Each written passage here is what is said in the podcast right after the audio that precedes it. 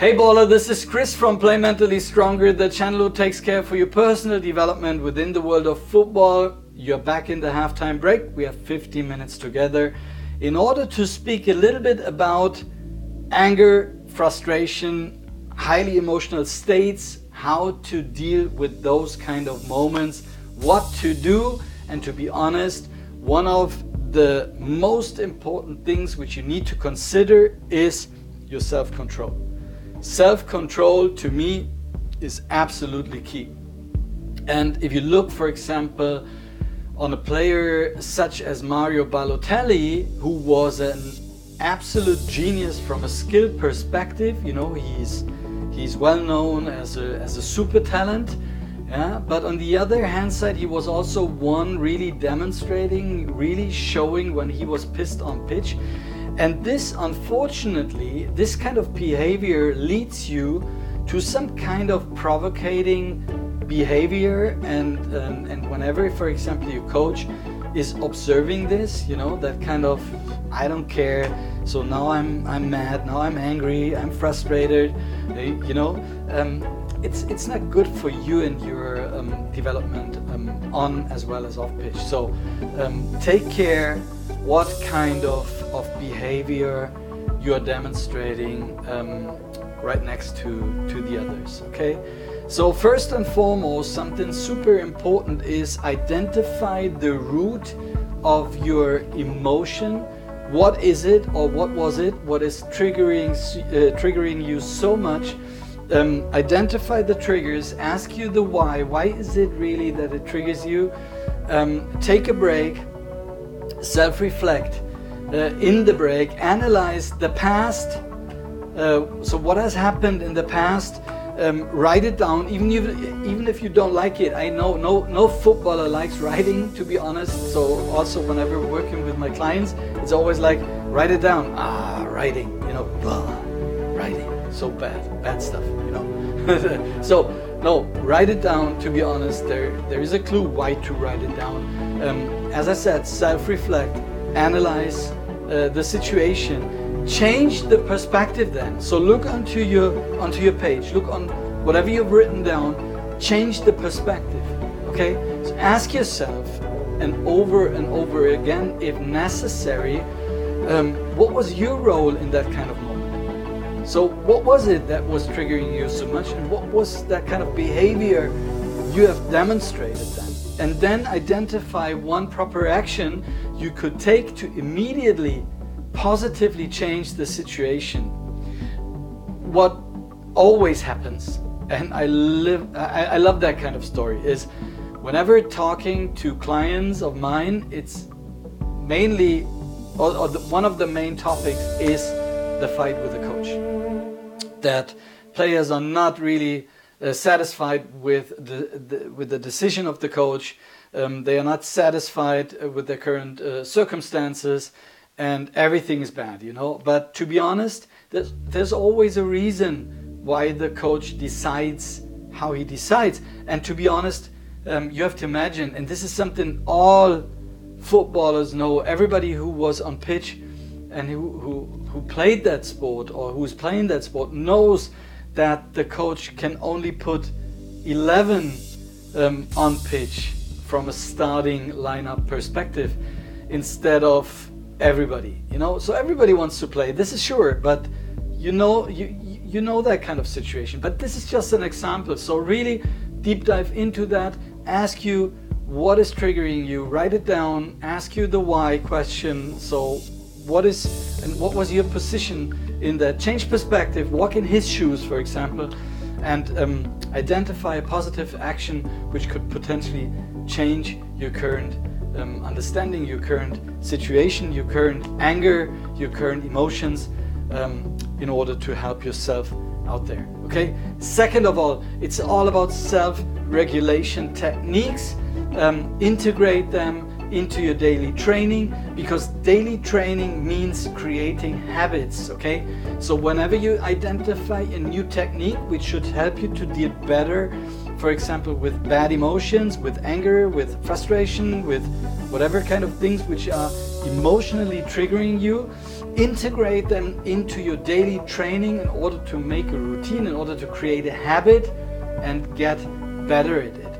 For me, to be honest, it's um, breathing, you know, it's nose breathing, which is something super important because I have done that kind of, of certification at the Oxygen Advantage method, which is uh, famous, famously known for its uh, nose breathing technique, which is um, which is so beneficial because it helps you to really come down in seconds, you know, or, or, or minutes, um, which you can always use. You you know you can always use those kind of techniques in between.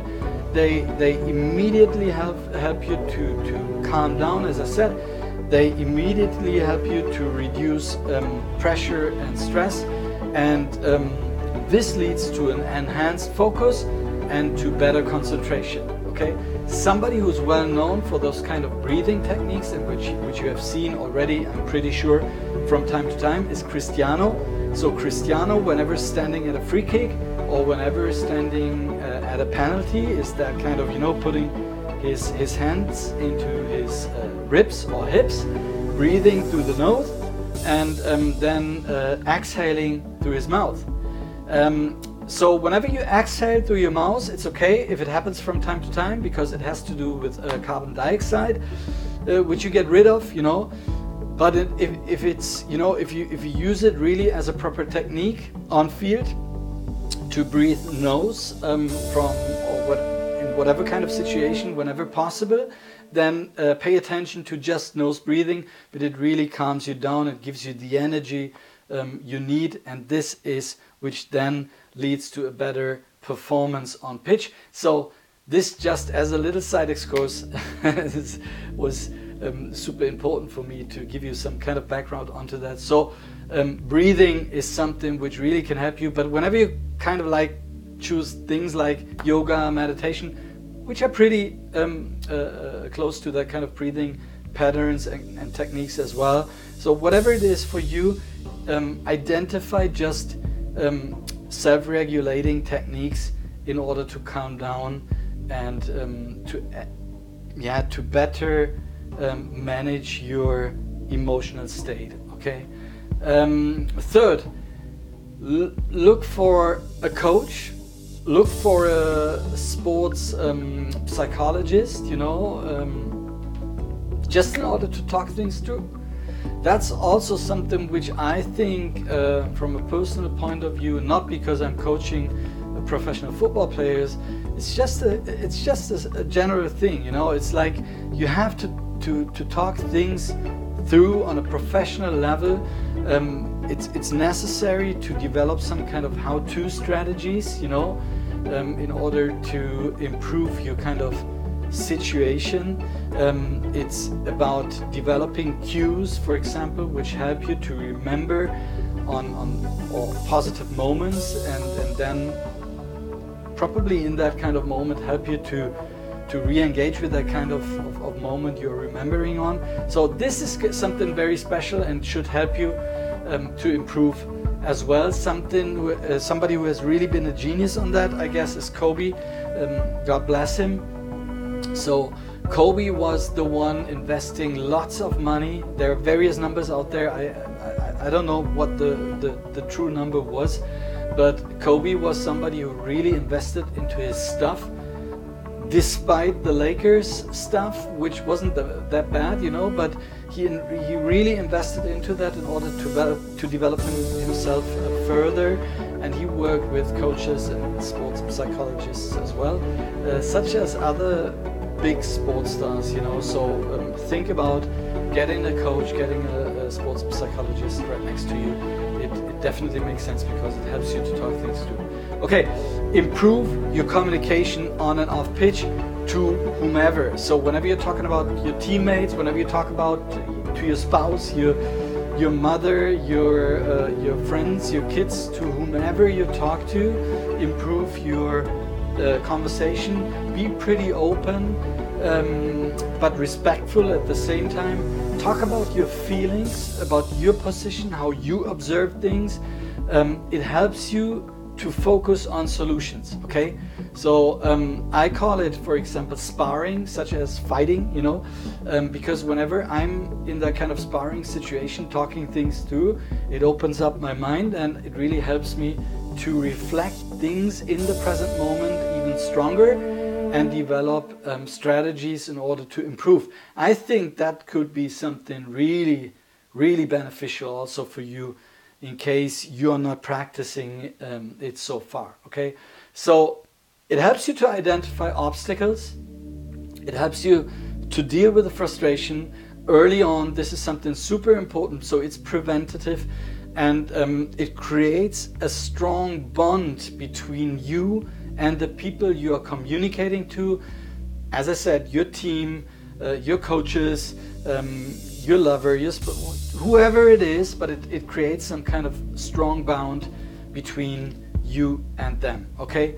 Um, then uh, next point is learn techniques to cope and deal with um, setbacks, with failure, as I said already, and always will because it is part of the game. It, it, it, we cannot discuss it, or I cannot discuss it enough. It is part of the game. So football is based on mistakes. Okay, whoever does less is mostly the winner. So um, it helps you as well to transform some kind of negative um, uh, uh, uh emotions or, or, negative uh, connection to the match itself into something positive. At the same time, um, instead of focusing on the negative side of life or the sports, you focus on your strengths and it keeps the momentum for yourself, it keeps you self confident instead of, as I said, focusing on negative or your weaknesses which doesn't make sense at all because to be honest um, it's it's the beauty of the game. You should be pretty happy um, be part of it you know? So so that's super important. Somebody who demonstrates that in, in, in my world as a, as a genius is Messi. So Leo Messi, if, if, if, you ever, he's pretty calm on pitch, you know, there's not big emotions in there. So even if things are going wrong, he waits until this one moment comes and then he's there, you know. And this is because he's really focused, really dedicated towards that kind of moment, and he's really understanding that failure, setbacks, mistakes, etc. It, it, it's all part of the game, as I said. So take that as a base for you in order to improve those kind of situations whenever you get mad, angry, or frustrated.